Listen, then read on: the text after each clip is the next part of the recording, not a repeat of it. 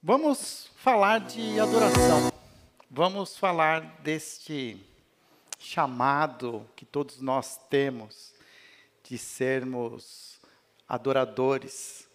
E o que significa adorar? Adorar vem de uma palavra em latim, adorare, que significa prestar culto à divindade. Na Bíblia, no hebraico, tanto como no hebraico como no grego, adorar está muito ligado com a palavra prostrar-se, é se submeter a algo maior, é se colocar em segundo lugar, debaixo da autoridade de algo que você então considera como sendo superior. Quando a, a rainha da Inglaterra se apresenta, os seus súditos se prostram diante dela, se submetendo à sua autoridade, se colocando de inferior à sua superioridade. Toda adoração, ela tem essa atitude, é você se submeter, é se colocar debaixo de uma autoridade superior.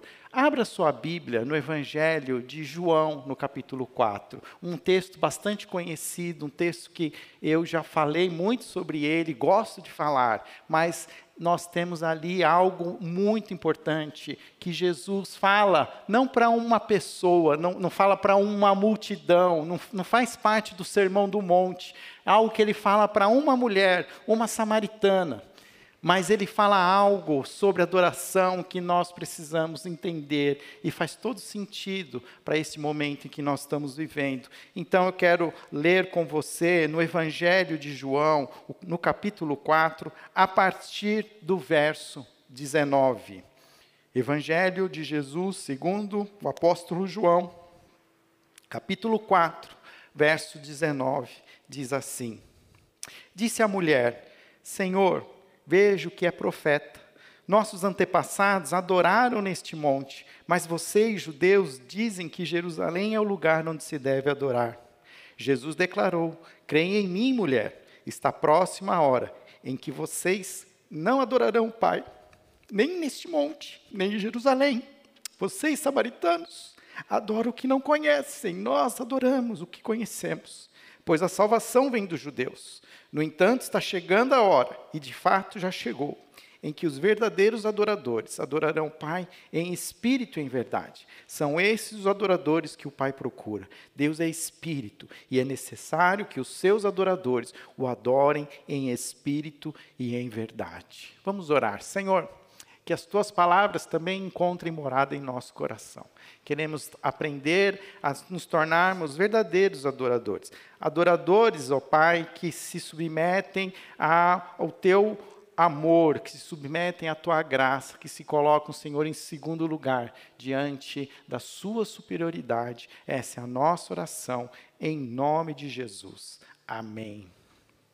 Você não acha curioso que Jesus faz uma declaração tão poderosa como essa, e ele não faz isso, por exemplo, no Sermão do Monte, ele não fala isso num discurso para os seus discípulos, mas ele fala com uma mulher em específico. Uma mulher que nem judia era, uma mulher samaritana. Para nós, samaritano, a gente, pela nossa própria é, cultura, cosmovisão judaica cristã, a gente acha que todo samaritano é bonzinho, por causa da parábola do bom samaritano. Samaritano dá até nome de hospital hoje em dia.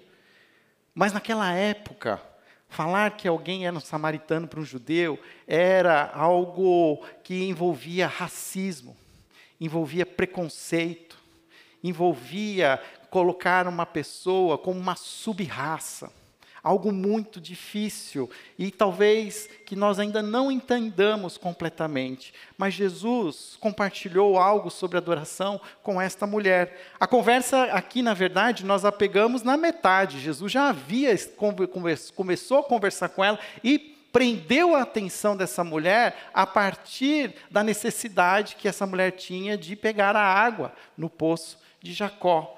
E Jesus vai, aos pouquinhos, lançando algumas, alguns ganchos para que ela, então, seja fisgada e fala assim: dê-me dessa água.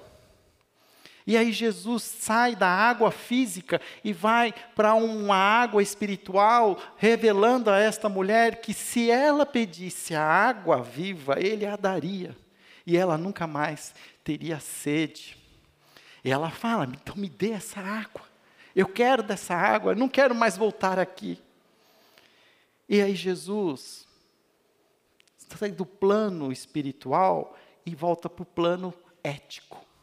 E fala: vá e traga o seu marido.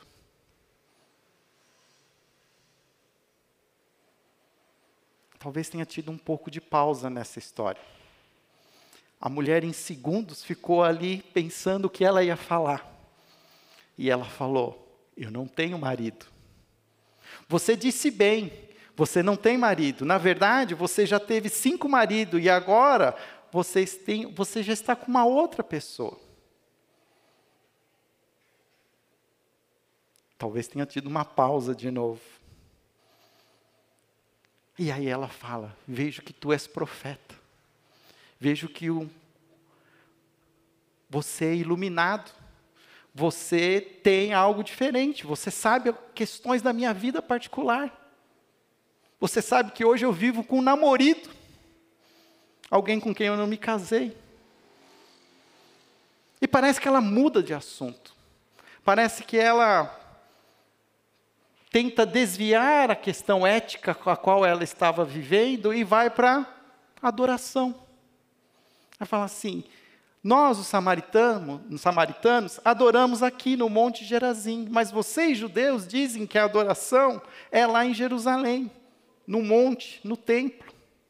Aonde nós devemos adorar? Eu quero, eu quero ser alguém alinhado aos propósitos de Deus, eu quero viver me submetendo algo, algo superior. Mas qual é o caminho? Qual é a maneira certa? Interessante que Jesus fala sobre ética com ela. E ela responde falando sobre adoração. E na verdade, ética e adoração, elas andam de mãos juntas. Porque não há como você ser um verdadeiro adorador sem ter uma vida que reflita essa submissão a Deus. Adoração não é só cantar. Adoração não é só aqui aos domingos. Adoração é uma vida inteira dedicada a um Deus que nos amou e se entregou na cruz por mim e por você. Até que a gente não entenda isso, nós estaremos longe da verdadeira adoração. O que Jesus está agora ensinando àquela mulher samaritana é a essência da adoração. E ali é algo que estava sendo consumado. Ainda viria de acontecer. Porque o que Jesus estava ensinando para aquela mulher é que não importa mais onde adorar, mas o que importa agora é quem e como tanto que Jesus diz a ela e diz assim: Creia em mim, mulher, está próxima a hora em que vocês não adorarão Pai, nem neste monte, nem em Jerusalém. Vocês, samaritanos, adoram o que não conhecem, nós adoramos o que conhecemos, pois a salvação vem dos judeus. No entanto, está chegando a hora, e de fato já chegou, em que os verdadeiros adoradores adorarão Pai em espírito em verdade. Primeira lição: adoração independe do local. Não é aqui que nós vamos, vamos adorar. Aqui hoje é uma expressão coletiva do nosso louvor, é um culto, é, um louvor, é uma adoração comunitária, mas o onde agora não tem mais importância. Ia passar um pouco mais de tempo e Jesus seria entregue na cruz, e naquele momento em que Jesus está pregado naquela cruz, ele diz: Está consumado as trevas absorvem a cruz.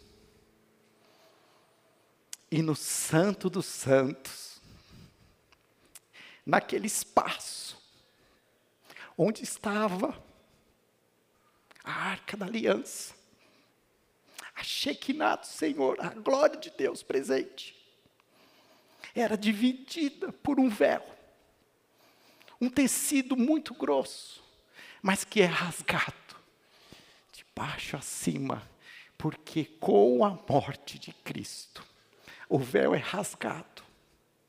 E a Shekinah, a glória de Deus, é acessível a todo aquele que se prostrar diante dele. Não é mais preciso ir a um lugar para se encontrar com Deus. Mas por causa de Cristo, Deus se torna disponível a todos aqueles que o buscam.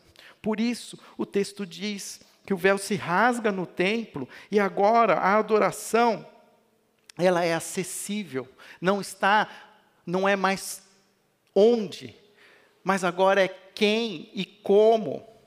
E como é isso acontece? Essa adoração, a segunda lição, ela é focada em Deus, mas não qualquer Deus, um Deus que é Pai do nosso Senhor Jesus Cristo. Olha o que Jesus fala para aquela mulher. Ele diz: Está chegando a hora em que vocês não adorarão a quem? Eles, Jesus fala a Deus. Ele fala: adorarão o Pai. O Deus que nós adoramos, ao qual nós nos submetemos, ele tem um atributo que se coloca acima de todos, que é o ser Pai. E o que isso significa? Que nem todos aqueles que adoram a Deus são filhos. Nem todos aqueles que se submetem a Deus têm a consciência de que Deus é Pai, mas aqueles que entendem o sacrifício de Jesus na cruz, que confessam a sua, o seu pecado e se submetem a esse Deus, são acolhidos e adotados como filhos. Quem são os que adoram a Deus? São os filhos os filhos que foram comprados pelo sangue de Cristo na cruz. Nós nos tornamos filhos por meio de Jesus. Quem vê a mim, vê o Pai. Por causa de Cristo é possível adorar a Deus. Por isso, a nossa adoração ela é focada em Deus, mas ela é também ela é centralizada no Deus Filho. A, a, nossa adoração ela é eminentemente cristocêntrica. Cristo é quem ocupa o lugar central no nosso culto. Nós só temos condições de chamar Deus de Pai porque Cristo pagou o preço por mim naquela cruz. E eu posso hoje ter acesso a esse Deus que não é mais aquele Deus irado, aquele Deus que deseja pulverizar o pecado, porque toda a ira de Deus foi desviada em Jesus na cruz, e o que eu tenho agora é o amor do Pai. Eu tenho um Deus que é Pai, um Deus que deseja que todos se tornem seus filhos. Eu já fiz essa pergunta aqui, eu vou fazer de novo. Quantos filhos Deus quer ter. Todos, todos, todos são desejados por Deus. Não importa quem nós, o que nós fizemos, não importa quem nós somos, não importa se eu já estou no meu sexto relacionamento, não importa se com quem eu estou hoje não é meu marido, não importa a minha ficha corrida, aonde abundou o pecado, superabundou a graça, porque o sangue de Cristo derramado ali é suficiente para me perdoar e me purificar de toda pecado. E hoje nós estamos vivendo a era da graça. Todo aquele que confessar a Jesus como seu Senhor e Salvador será salvo. E não só isso, se a adoração ela é centralizada no Deus Filho, e essa adoração, ela traz a memória o que Cristo fez, e por isso nós muitas vezes cantamos aquilo que Jesus fez por nós, nós precisamos entender que a nossa adoração, ela é uma constante proclamação do evangelho, o que Deus fez por mim com Jesus na cruz. Adoração, ela é um testemunho. É um testemunho da minha vida. A minha vida testemunha o que Jesus fez por mim na cruz. Adoração também é feita em espírito e no espírito. O texto diz que está chegando a hora, e de fato já chegou, em que os verdadeiros adoradores adorarão o Pai em espírito e em verdade. O que significa isso? Que a adoração, ela transcende o mundo físico. A adoração, é, ela tem uma relação eminentemente espiritual. A adoração acontece sob a direção do Espírito Santo. E aqui a gente vê a Trindade sendo revelada. Um Deus que é Pai, um Deus que é o Filho, mas um Deus Espírito, todos unidos em perfeita comunhão, nesta experiência que eu posso ter e experimentar. Por isso, toda adoração, ela é espiritual. O Salmo 51, que é um salmo bastante conhecido, é um salmo em que Davi, ele expõe o seu pedido de perdão depois daquele momento em que ele aquele episódio que ele tem com Batseba, em que ele também promove o assassinato de Urias, o profeta Natan confronta Davi, e Davi não se justifica diante do seu pecado, ele se prostra diante de Deus, e no Salmo 51 é um salmo onde você vê essa, essa, esse arrependimento de Davi, e a partir do verso 15, ele diz assim: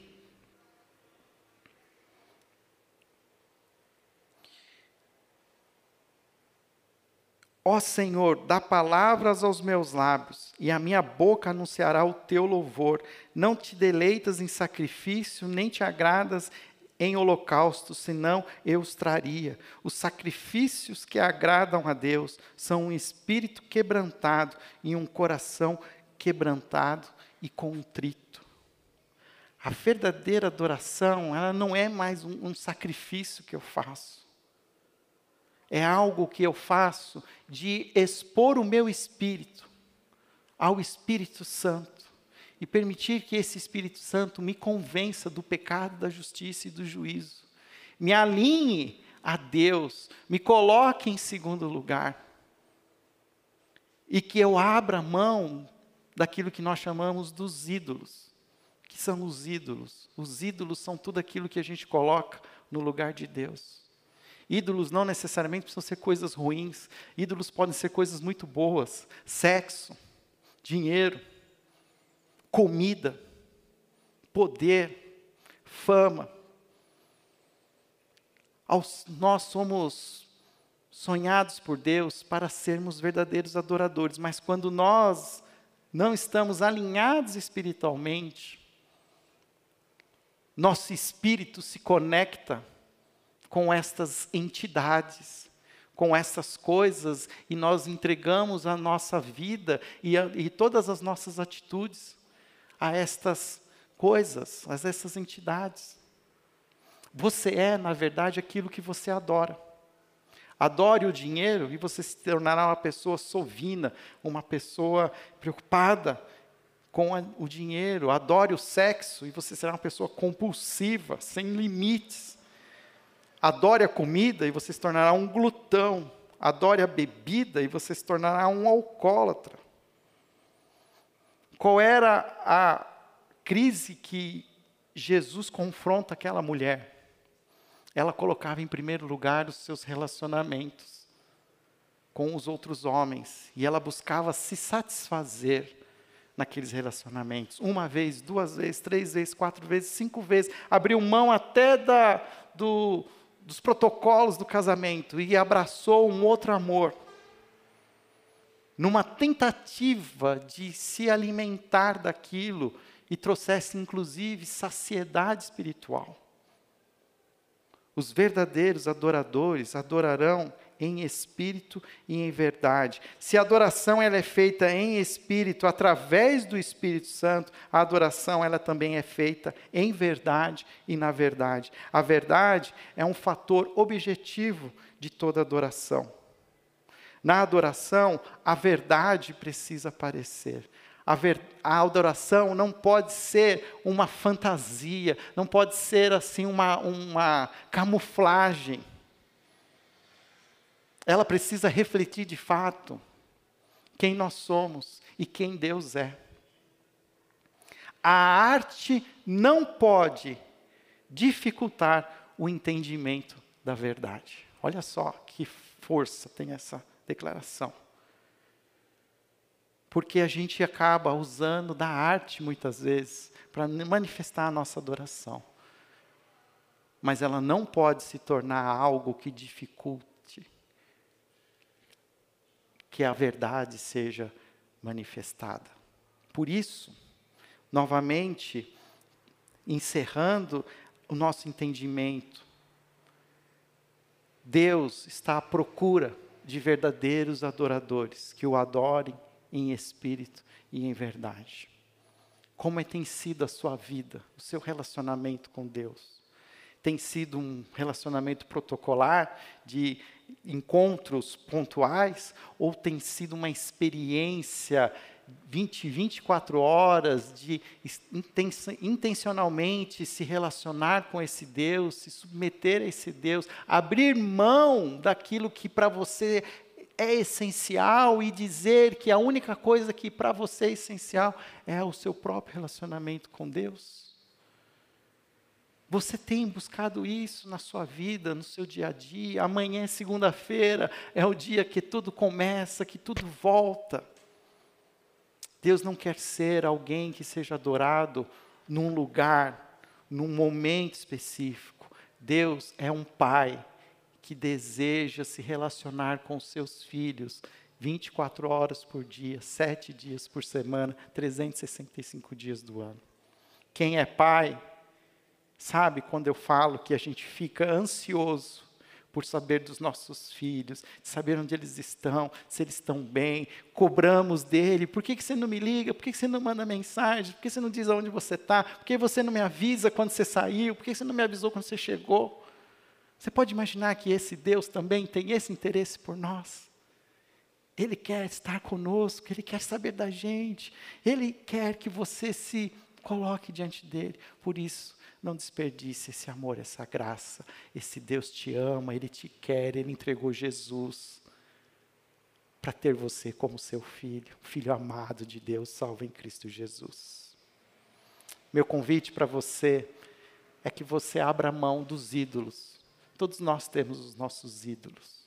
Todos nós fazemos aquilo que um dia Raquel fez quando foi chamada para sair da casa do seu pai. Ela pegou alguns ídolos na casa do pai e levou com ela. A gente quer seguir a Jesus, mas quer levar alguns ídolos no pacotinho, algumas coisas que a gente acha que pode ser que a gente precise na nossa jornada, que em algum momento a gente vai precisar buscar para ter satisfação.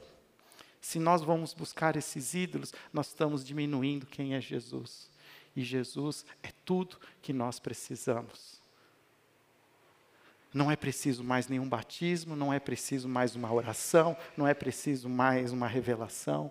Jesus é tudo.